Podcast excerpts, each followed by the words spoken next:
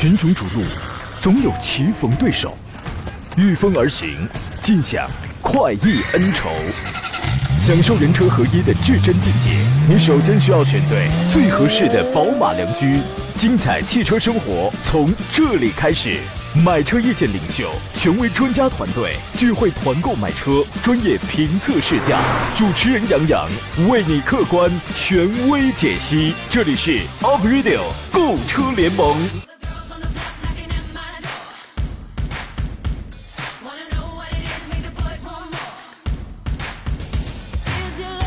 来，诸位，又到点儿了，咱们的节目开始直播了。欢迎在礼拜四的上午时间如约收听山东交广开拔启航的 April 购车联盟，为你整装待发。我是杨洋，在济南问候全省的汽车朋友啊。所谓三月不见肥，四月徒伤悲，五月路人雷，什么伤悲啊，人雷啊，我全都经历过了啊。这个，你说我整天杂七杂八那么多事儿，就没有闲着的这个时候，整天东奔西跑的，怎么也没见我瘦呢？为什么没瘦啊？看到一则这个减肥经验，说你只要每顿都吃贵的。啊，最后你就会因为心疼钱而瘦下来。我就是用了这个方法呀，我现在就是一个破产的胖子呀。你记住了，这大鱼大肉呢，看起来是挺丰盛的，但其实真正对咱们身体有用的营养含量很低，是吧？所以要多吃点才行啊。今天十一点，哎，我看看这个大家，这个刚才有好多朋友，就为我为什么每回来上节目之前，你们总要寒暄这么多？有人说今天木油吃到，我哪天迟到了？啊，这个还有人说到点了，给杨哥问好。小小山椒是真的辣耳朵啊！来，此刻看看我们的视频直播，你看我的视频直播，你会觉得辣眼睛啊。洛洛说，做了杨哥，昨天在喜马拉雅听原来的节目回听，还是两个小时的节目，听起来过瘾呐啊！这个好好听吧。今天十一到十二点一个小时，我们依然是专业解答一下挑车、选车、买车，买谁？谁的优点是什么？谁的缺点行不行？这样的问题，直播间热线是零五三幺八二九二六零六零或八二九二七零七零。我们还有几种网络互动方式啊。现在呢，您可以通过山东交通广播的微信公众账号来听广播，而且还可以看我们此刻的视频直播，辣眼睛的视频直播啊。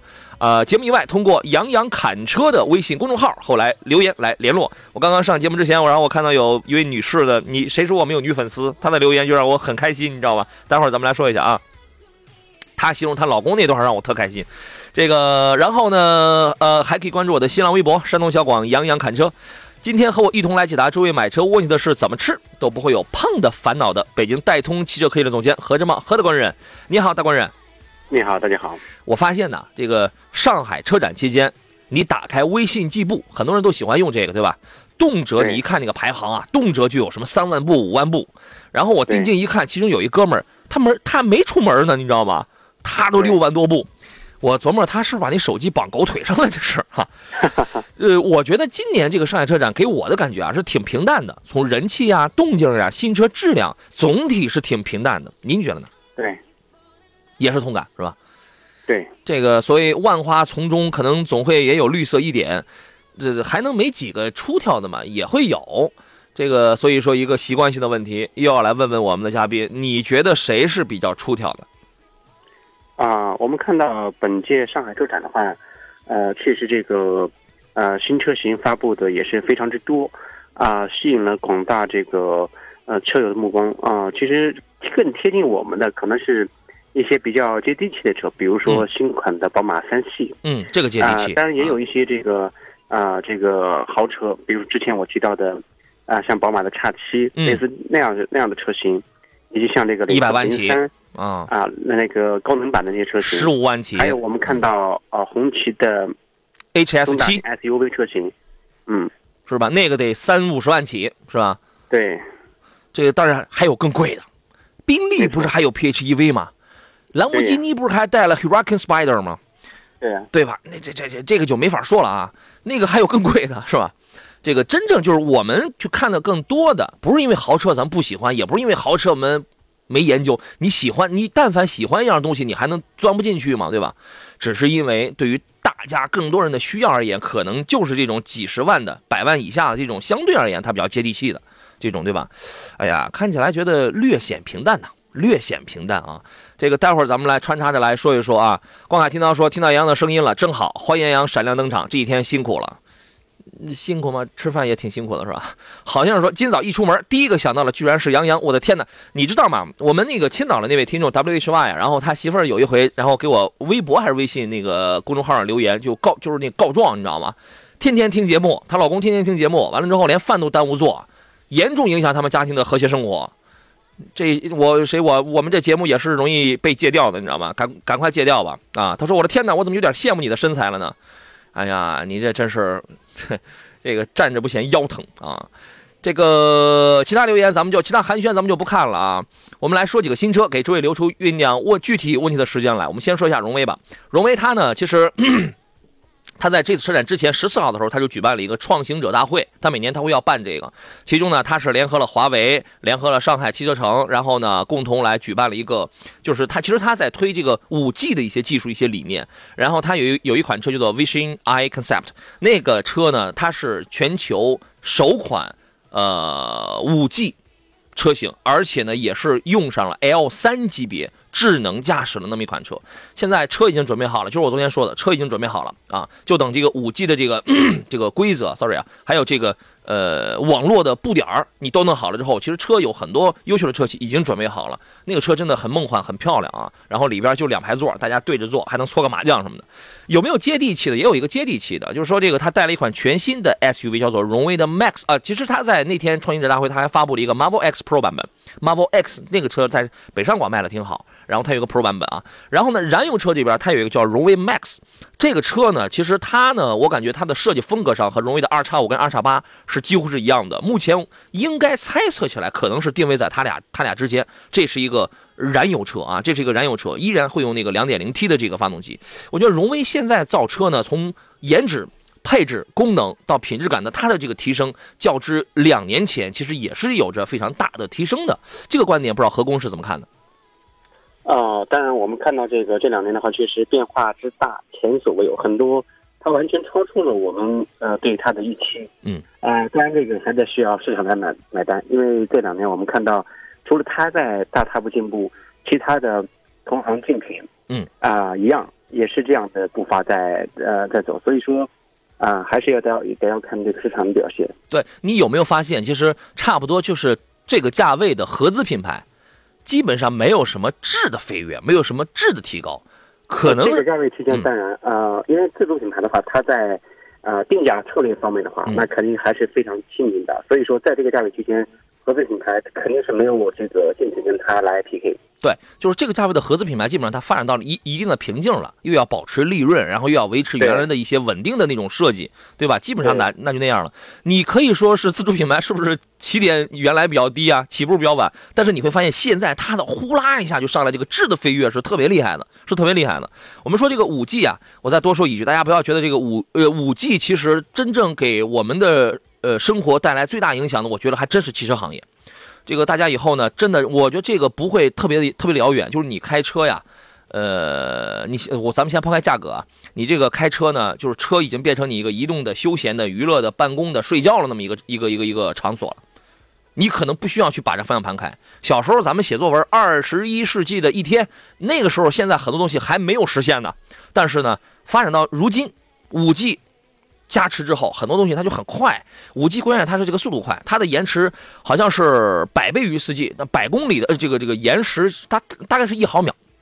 那么这个延迟相当于四 G 的五十分之一啊！你想配合那些无人驾驶那些所有的那些个功能，为什么能无人驾驶？两点三点特别重要：GPS、五 G 网络，还有那些又是毫米波雷达，又是那些那些这个这个雷达探头，对吧？我觉得这个大家真的是可以期待一下啊！进入今天节目的第一段广告，马上回来。好了，诸位，我们回到节目当中。大家遇到了挑车、选车、买车的问题，欢迎跟我们来通过热线啊，还有其他的很多的网络方式跟我们来进行交流啊。我要先说一下，我上节目之前有一位女粉丝给我发了一条信息啊，飞来的花瓣说：“你好，杨老师，几乎每天中午开车路上都收听您的购车联盟节目，非常非常喜欢，也很崇拜你啊，谢谢。我就想咨询一个问题，我老公啊，四十四岁的油腻帅大叔，你说，你说你。”你要说你老公油腻吧，你你还得给他加一个帅大叔，你知道吗？啊，这个你成功的给他驳回了面子。想换车，那看了有这两有这两个车，宝马的 X 三的这个标配跟雷克萨斯三百，雷克萨斯三百三百 H 啊，有三百 H 之称的，在雷车家里边应该就是 ES 和 NX 吧。其他的 SUV 像 RX 等等，现在那都是四五零级别了，那是没有三百了。哪一款性价比要更高一些啊？和我刚呃那个刚才你有听到我说这个问题吗？嗯，没有听清楚。他说他是我的粉丝嗯，啊，这个可以有，其他是问什么问题，这个已经不重要了，你知道吗。是 她老公，她老公四十四岁的油腻帅大叔，比咱年龄大点儿啊。这个想换车了，一个是宝马的叉三的标配，还有还有一个是雷克萨斯的 NX 三百，应该是三百 H 了。这个是哪一款性价比要更高一些？如果两车之间去选的话，啊、我可能还会建议选择比较有驾驶乐趣的宝马的叉三。为啥呢？啊，首先在四十呃万出头，四十万左右的话，因为叉三它的二五 i 车型的话，优惠完的话不到四十，三十七八这样。嗯。然后，呃，中高配的车型，呃，价格的话也会，呃，也嗯在四十多一点。比300所以说 H 还便宜呢区间的话，我可能会还是建议，呃，在驾驶体验和这个科技配置各方面的话，它会要比 NX 三百要好。嗯，这个你要是给他弄一个 NX 三百 H 啊，你得先确定一下到底是你开还是他开，而且你得，而且你得确定一下，这个要是你俩都用的话，或者说他平时开的话，你们一家子几口人要，你这个他他老丈人他丈母娘要是再想上再想上这个车的话，他乐他乐不乐意挤？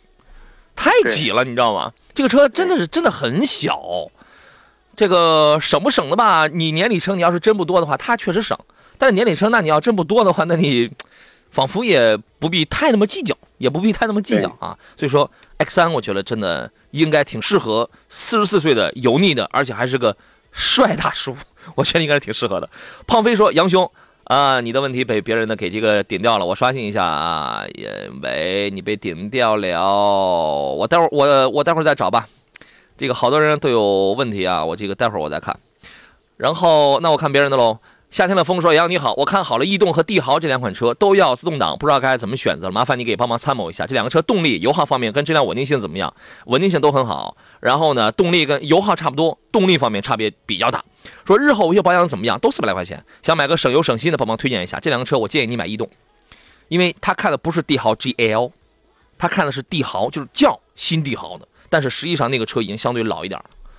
呃，一点六的逸动带缸内直喷技术。”对吧？配一个爱信的，现在到了第三代的六 AT 了，一百二十多马力，一点五升的那个帝豪，自动挡的话配一个 CVT，那个大概是一百零几匹，一百零几马力，你动力一开，你这个你就能试出来的。油耗、保养、稳定性其实都差不多。现在在七八万的这个轿车里边，这两个车就是这两个系列，逸动系列跟帝豪系列是卖的最好的。我会建议他买逸动。何工，你有不同答案吗？呃，这两台车的话，我个人建议还是先去试一下。嗯，因为。呃，一点六和一点五的话，你要对动力追求有追求的话，呃，都是属于这种软妹子，小排量，别指望它有这个很强的动力。对啊，一听你就是开大排量的，是吧？相对而言，逸动的动力真的要好一些哦，你可以去看一看。而且这个逸动刚出的这个新款呢，它从呃颜值啊，包括内饰的这个新的一些布局方面要好一些啊，而。吉利系列的现在帝豪的 GL 还是比较帅的，然后就是轿车里边，然后就是缤瑞，这些都是当下今年该有的这个时尚的这种车型。帝豪老了，老了啊！儿时的我说友情提示：东营今天有六到八级大风，体重小于杨洋的谨慎出行。对喽，没有杨洋的赶快抱杨洋啊！胖飞的问题来了，说杨兄，长安 CS 五五的蓝动版跟丰田的双擎有什么区别吗？呃，车型不一样，然后蓝动它是加了一个四十八伏的一个电机加呃这个混动加持，说有没有和双擎一样的混动车呀？最好是 SUV。五五的这个价格没大有，宋 DM 那个要价格高一些，CS 七五有一个 PHEV 那个价格它都要高，那个都要高一些。起亚有一个吉瑞，但那个车销量不行。别的真没大有，别的没大有啊。这两个车有什么本质上的区别吗？呃。目前的话，这个车型本质上差差别不是很大。其实，呃，我不确定他买这个车的呃用途和目的在哪里，就是可能是为了省油。嗯，在这个在节油方面的话，其实有了这个混动技术之后的话，它确实会省。嗯，呃，但是看购车预算，购车预算如果高一点的话，那可选的范围就会扩大。嗯，这两个车呢，CS 五五的蓝动版我是在厦门开的，是厦门。嗯，然后呢。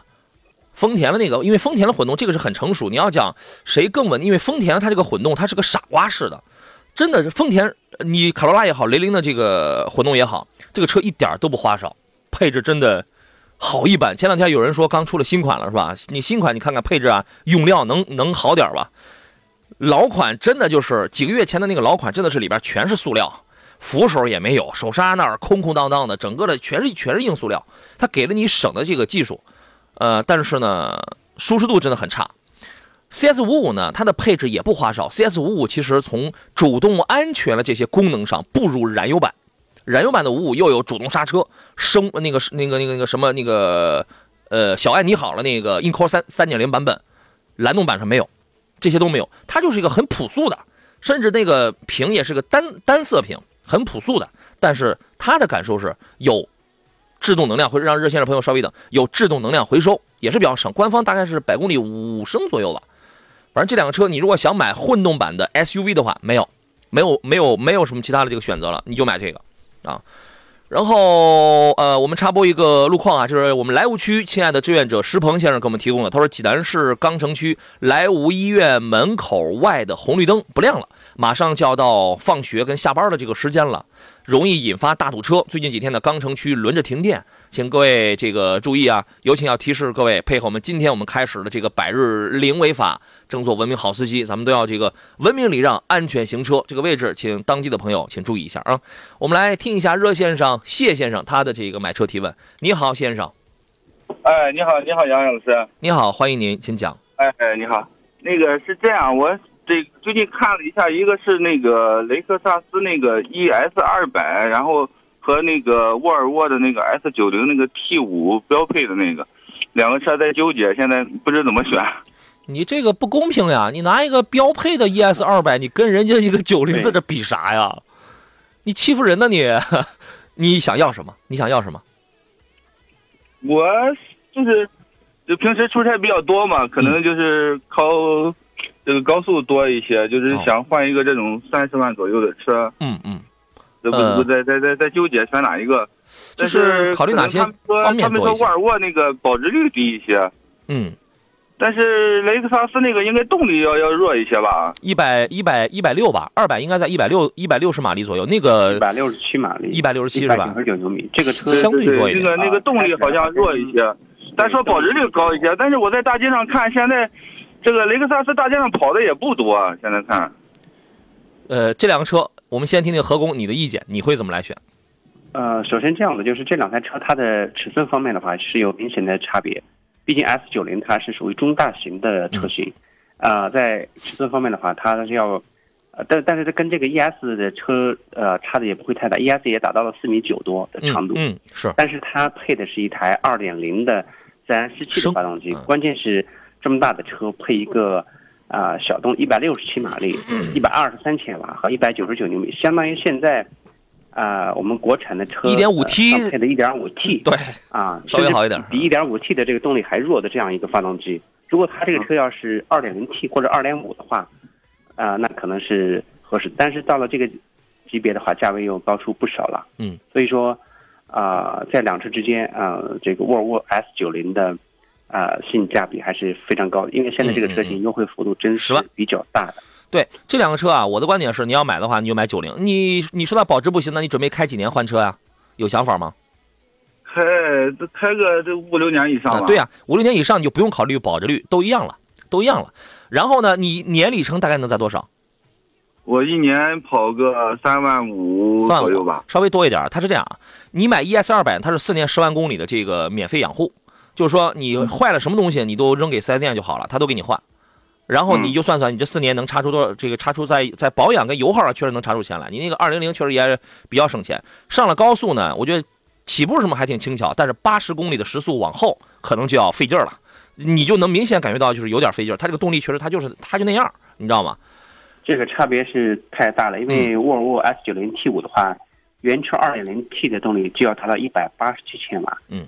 啊，这个差别是非常之大的，嗯，对，它零到一百加速才七秒二左右，对，你要这个 ES 两百，你不得奔着十秒去了，对，所以说你可以通过试驾，你去开开试试。然后第二个问题，那么要不要要不要买个二六零呢？二六零是两点五升的嘛，动力肯定要比那个二百要好一点嘛。但是如果你有你一旦有了这样的疑问，你有二六零，你连买都不要买，直接买三百 H。三百 H 比它差多少钱？三百 H 起起价应该在三十三万左右吧？那个卓越版，直接买三百 H，因为三百 H 才是雷克萨斯 ES 系列的精华。你它比二六零，我说二六零啊，没贵多少，但是整个的感受啊，品质，你像大家这个都要好很多，是吧？嗯，它这个，但现在好像是我那天 4S 店我问了一下，好像还要等着六月份，现在订车还还要到六月份才能有车。那就让你加价呗，这个是吧？所以说啊，金融服务费的问题，什么什么的那些问题引发出来的很多品牌都有问题，都在担忧。咱们先进广告，车你可以先这样看着啊。群雄逐鹿，总有棋逢对手，御风而行，尽享快意恩仇。享受人车合一的至臻境界，你首先需要选对最合适的宝马良驹。精彩汽车生活从这里开始。买车意见领袖，权威专家团队聚会团购买车，专业评测试驾，主持人杨洋为你客观权威解析。这里是 Up Radio 购车联盟。好了，各位，我是杨洋，这里是山东交通广播 Up Radio 购车联盟。我们的节目正在通过网络还有这个传统广播的方式，面向全省乃至全球、全国在进行直播。呃，您在任何一个角落，可以通过任何一种哈网络的方式，都可以收听到我们的这个节目啊。我们的这我们这个节目呢是周一到周五直播，呃，解决汽车维权，还有这个选车买车的问题，维权那是明天的事儿，明天咱们有的聊啊。这个今天遇到了挑车选车拿捏不定主意的，欢迎跟我们来聊。直播间热线是零五三幺八二九二六零六零或八二九二七零七零，我们为你量体裁车。另外呢，您还可以通过几种网络互动方式关注我的新浪微博山东交广杨洋侃车。另外呢，微信公众账号请搜索山东交通广播，通过这个听广播看视频直播，而且呢。还可以在节目以外关注杨洋侃车，这是我的个人微信公众账号。呃，然后呢，节目以外通过这个给我留言，我会给您来这个进行回复。节目之前留的言，我基本上我节目我就给您说了啊。今天做上宾呢是来自北京戴通汽车科技的总监何志茂，何德官人，你好，何工。你好。刚才这个咱们说到那个 L 三啊，说到五 G 啊，这个机智男孩说，L 三级别的自动驾驶技术已经到来，L 四已经在路上做好准备，L 五、L 六自动驾驶还会远吗？我不知道有没有，我不知道有没有那么多哈。他说：“作为一名专职的货车司机，我感到非常恐慌，不是因为我失业而恐慌，而是因为以后无车可开。我从小就喜欢坐车，唯一的爱。但你你你后边说的是啥？我就我这边我就看不见了。这个可能没那么远，可能没那么快哈。你不着急，到时候呢，你要是想开，切换手动驾驶模式，你依然是可以开的，这个没毛病。”安若素说：“今天来的有点晚，只听到杨洋说五 G 比四 G 快百倍，只想说广告速度也是五 G 呀。”哎呀，对啊，也还是很多呀啊！春天说：“杨好，何工好，请问一汽大众什么时候出国六的车？想买迈腾，买国五还是等国六？谢谢，等等呗。”呃，国六车型的话，在北京现在都是国六了。嗯，这个其实买国五、国六没有本质的区别。你要一旦但是但是目前来讲的话，在 国六的排放标准的话，因为它实施大限的话，时间也也推后了，虽然推后了，但是在买车方面的话。厂方对于国五、国六的话做出了相应调整，在呃一八年底的话，我们看到就有很多在北京销售的车辆的话，国五就就已经没有了，全部都改成了国六的。是那儿动作很快，对吧？那儿的动作肯定要更快。呃，就现在而言呢，买国六、买国五没有太大的区别。你担心以后这个保值的问题啊，也差不出什么东西来。至少几年之内，你还能开到国五不让你开的那个时候吗？不太可能，对吧？然后呢，你但但是有一条。这个人呐，人到中年，一定要让自己合理、合法、合规的开心，你知道吗？不要心里边不要藏事儿，不要有顾虑。一旦你觉得这个事儿对你来说是一个顾虑的话，你就买国六，怎么爽，怎么开心，怎么来，对吧？等两天是了，你这个着啥急啊？呃，男孩的这个后边留言我找到，他说唯一的爱好，他说唯一的爱好就是从小喜欢坐车，唯一的爱好就是开车。对于汽车热爱不次于马背上的民族，对于马的热爱，你就是跑车的汉子，跑车的汉子，你是吧？啊，这个再看别人的问题啊，快乐心情说想入手丰田荣放2.0怎么样？油耗、实用、保养，谢谢。这个车没什么。真的没什么特点，喜欢你就直接买就好了。这次上海车展上新出了那个两点零的荣放，应该会新荣放应该会晚一点才出来。那前脸长得我觉得太年轻了。然后呢，三你它应该是三种前脸，混动版、越野版、普通版三种前脸。然后呢，跟个地包天似的。排量上，先期只出2.5升和两点五的混动，就是 Camry 的那一套嘛，四十四十一的这个热热效率那个嘛。我觉得后期，呃，应该是要加一个两点零升的，为了拉低入门啊。现款的两点零的荣放，你觉得有什么明显的缺点吗？呃，这个车型的话，因为它在中国市场销售以主要是以二点零的为主，嗯，呃，销量还是比较大的。相比较，呃，之前的 RAV 四，虽然都是。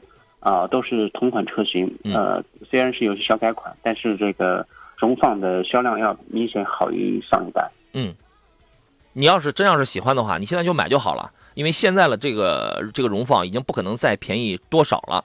你上网查查，你看它下一代，如果你觉得那一代很丑的话，那你那你就买这个就好了。东方说：“杨洋，别忘了给我点评一下，你的那个问题已经没有了，你再发一遍吧。”因为我这个节目这个互动留言太多了，你有的时候我看不过来。春华秋如说：“主持人好，专家好，我最近想换一台车，看了一九款的君越啊，想请专家说说这个车的情况，油耗、保养、日后的保值，与两点五的 Camry 豪华、两点零的新帕萨特比较一下。我一年两万公里以内很少上高速，我觉得大家一定就是先不要给自己提前框定，说我很少上高速，没准你换了一台车之后，你觉得很爽，你就要经常上高速了呢，业务变动了呢，对吧？所以这个无所谓，这个。”重点，它根据它前边那些个条件，这三个车您怎么看呢？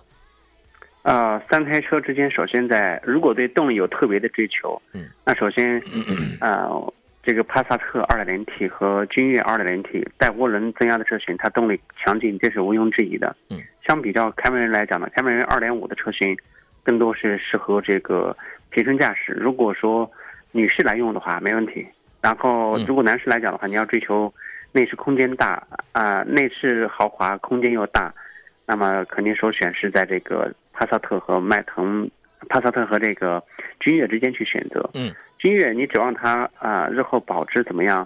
呃，也不见不怎么保值，因为这个车型现在的销售各方面也都比较弱了。相比较后期，虽然一九款只不过是小改款，后期它不会有太大的这个改款，所以说两车之间，啊三车之间嘛，如果追求动力的话。扎扎是，他是可以考虑这个帕萨特 2.0T 的，买一个高功版的。嗯，然后凯美瑞的话呢，如果说家用的话，嗯，女士来用，我觉得凯美瑞2.5的车型混动版的也是非常好。嗯，说的已经特别明白了。呃，我从文字上我看出来，他应该还挺喜欢那个君越的，是吧？君越真要喜欢，现在赶紧买。为什么呢？因为接下来你能见到了君越，请注意我说的是君越，啊，还有别克的十万来块钱的车。像昂克拉那样的小 SUV，雪佛兰的十万来块钱的车，他们全君越换 1.3T 的，这这么个大排量，十万来十万来块钱的这个通用换 1.0T 的那么个小排量，这他是要这他是要自断后路嘛？哎呀，一点一点三 T，请注意，我刚才我都说是个大排量，你，哎呀，君越配 1.3T，你要登月呀你，所以说喜欢君越现在赶紧买，我不是看不起 1.3T 啊，1.3T 你 1.3T 的小排量同样也可以压榨出。高动力输出，这个是毫无疑问的，但是合不合理、舒不舒适，那是另外的问题，对吧？呃，再看其他朋友，再看其他人的问题。小胡说，前边那位三十万买车的朋友，可以看看亚洲龙两点五的混动的。你是多喜欢亚洲龙啊？你三十万还买亚洲龙啊？我这个问题，我你给那个何工啊，三十万拍在这儿。是。三十万可选的车型非常之多，不吧，像亚洲咱们先不说别的的话，嗯，就是在二十二十五左右，嗯，在过过了二十五的话就没没意义了，对，因为接下来新的宝马三系来了，然后那车空间也不小，然后整体方面的话要高出一个级别，甚至于。奥迪 A 四什么的这些车型的话，性综合性能各方面也都很棒。亚洲龙的话，那些可能尺寸显小，空间尺寸大嘛。嗯，它可能嫌那些尺寸小。咱们先不说别的品牌，三十万拍在这儿，你买雷克萨斯，可能是入门版，对吧？你可能是入门版，三十万应该是只能买一个二六零吧？二零零肯定没问题，二六零应该还得添个两万左右，是吧？这个，然后呢，还是买一个。很高配置的亚洲龙，三十万拍在这儿，你你会怎么选？对，不是我问您呢，您会怎么选？呃，这个价格区间的话，可选呢肯定是以雷克萨斯还是要好一点。但是但是来讲的话，可选的，呃，像我们这刚才提到这个，嗯，这这个亚洲龙的话，它上市时间不长，这车上市之后，你老是想选别的是吧？对对，我我觉得还是要你要看好这个车型，可以稍等一下好嘞，啊、因为这个价位区间可选车型真是很多的。嗯，何工老是想选点别的品牌，你知道吗？这个呀，呃，一样的动力，一样的发动机，一样的底盘，一样的天，一样的 TNGA，内饰的做工用料也比较接近。当然，雷车其实要更好啊。整个从外从从外观从布局上去讲的话，很明显，亚洲龙更时尚更年轻。亚洲龙的这个内饰设计师是一个女，是是一个女的，是一个直女，然后所以他设计了一个大平板，你知道吧？这个有人说，哎呀，哎呀，你你一定会听到很多人说，哎呀，这二十来万，这不这个就是一个二十来万的雷克萨斯，谁呃谁还去买雷克萨斯啊？在未来很长一段时间之内，你一定会听到有很多追捧亚洲龙或者水军，或者是真的很喜欢亚洲龙，还有可能是真的想尽量少花钱的人会说，谁还买雷克萨斯啊？都买亚洲龙。但是我猜你应该不会听到买雷克萨斯 ES 的车主说，真后悔买了这个车，还不如买亚洲龙。你应该不会听到后者这样的说法。做工用料还是有差别，服务品质还是有差别。你甭说那个什么四年十万公里的这个免费保养，4S 店的这个服务方面的差别，我觉得你都能查出来的。你要你只要去雷车的这个售后，你去感受一下，可能你就真的你能你是能感觉到的，啊，所以说呢，花多少钱办多少事儿，想明白这个很重要啊。华丽的无法接到说 1.0T、1.3T 这样的排量，这车还能开吗？应该也能，应该也能开啊。老东北说，主持人专家好，我朋友想买一台 MPV，看了三个车，一个是比亚迪宋 MAX，第二辆是长安欧尚 A 八百。就是最便宜的、唯一的一款带电动侧滑门的那个是吧？第三辆是宝骏七三零，都是自动挡高配的。现在拿不定主意，请主持人跟专家给个建议，谢谢了。你是想拉人还是想拉点东西呢？啊，这三个车合公车之三车之您会怎么选？间的话，呃，那就张那就选那个比亚迪宋 MAX 吧，因为那个长安欧尚这个车车型，它便宜，哦我对它并其实并不感冒。然后它这6万多起个七三零的话，在过去卖的很好，这两年啊、它的竞争对手是非常之多。嗯啊、在这个价位区间可选的车型确实也是也是挺多。如果再加点钱，嗯，那这个嗯嗯级别又可以上一个层次了。对欧尚 A 八百便宜啊。那么宋 MAX 出来之后，我记得曾经有一个月它在销量上干倒了那个七三零，它的这个这个销量，因为因为什么呢？你一看这个外形，它新鲜呐。老远一看，我不知道大家你有没有见过宋 MAX？你一看，好家伙，跟商务车似的，请了那个外来的这个那个，他那个设计师是从哪来的？从保时捷来的还是从奔驰来的？反正忘了啊，反正那个请了外来设计师之后，Dragon Face 的那个脸儿挺唬人的。你坐进去一看，完了，内饰做工真的太太次了。所以说呢，而且你选的是自动挡的最高配，是吧？那么这两个车，请注意啊，外观上来讲的话，宋 MAX 给你一种商务特点，从底盘，尤其是后悬架上来讲，宋 MAX 它就输了，扭力梁。然后呢，宝骏七三零，你你选是高配的嘛，给你换多连杆独立后悬架了。如果你用来拉人的话，这个东西它是很舒服的。配置上，七三零我七三零我不知道高配有没有配什么燕莎力士的那个音响，这个你可以去感受一下。我觉得从尤其我我我比较看重硬件啊，后悬架的这个东西七三零要更好一些。外观肯定宋 MAX 这个要更新鲜啊，啊，比亚迪在这方面是有特点的，你知道吗？啊，Beyond Your Dream 啊，我们进广告，马上回来。刚才我跟导播讲，我这我这个每逢广告期间，我太惆怅了。为什么呢？我最惆怅的是大家有太多的这个问题，也想买这个车的，想买那个车的，然后呃时间不够，总是是这个苦于无法回答完所有朋友的这个问题，这是让我特别惆怅的一点啊。呃，正当时啊，问的是杨洋你好，第四代的汉兰达美国已经发布了，国内什么时候可以购买啊？谢谢啊，这个应该没啥时间表吧？应该今年年底，最快今年年底或者明年，有那么快吗？何工？呃，我们在呃这个呃是美国车展的话，我们看到这个新的汉兰达已经出来了，确实这个嗯外观的改、改变还是比较大的。嗯。啊、相比较现款来讲，跟新荣啊、放。这款车型具体在国内什么时间上市，啊，目前还没有透露出来。嗯，如果在上海车展，就上海车展的话，也没看到这台车，所以说今年的可今年出来的可能性不大，我觉得可能会在二零年。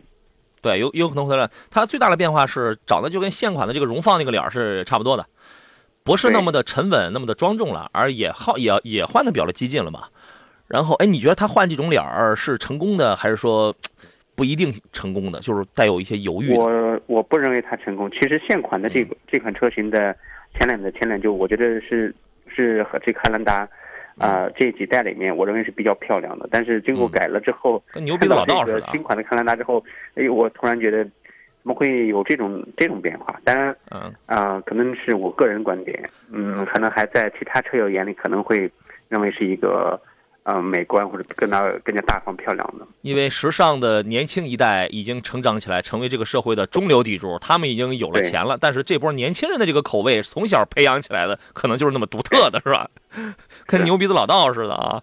张伟说：“杨洋开车呢不方便互动，工业北高架横风不小，正听收音机呢啊，谢谢。”呃，郭说：“虽说没发言，我一我一直在关注，我在思索着听。杨洋啊，欢迎你啊。呃，刚才呃夏夏天的风刚才问了一个帝豪和逸动嘛，然后他说杨洋，那如果是帝豪的 GL 和逸动该怎么选？可是价格逸动便宜啊。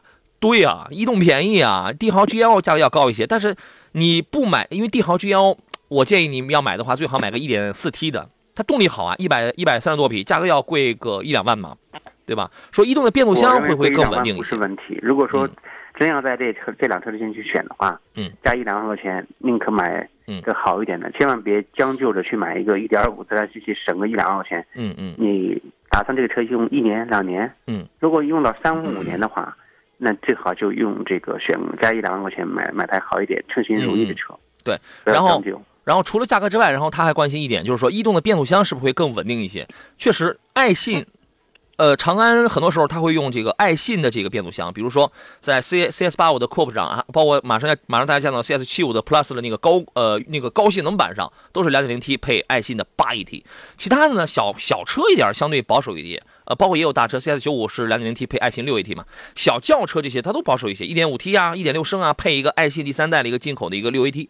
这个呢，其实所以说，其实它采购这个变速箱要付出挺高挺高的成本的，呃，但是呢，它稳，它稳妥啊、可能厂家是基于这种考虑，它它这个稳妥，而吉利呢，它是帝豪 GL 是 1.4T 配一个六档的一个双离合，它那个双离合应该是干式的吧？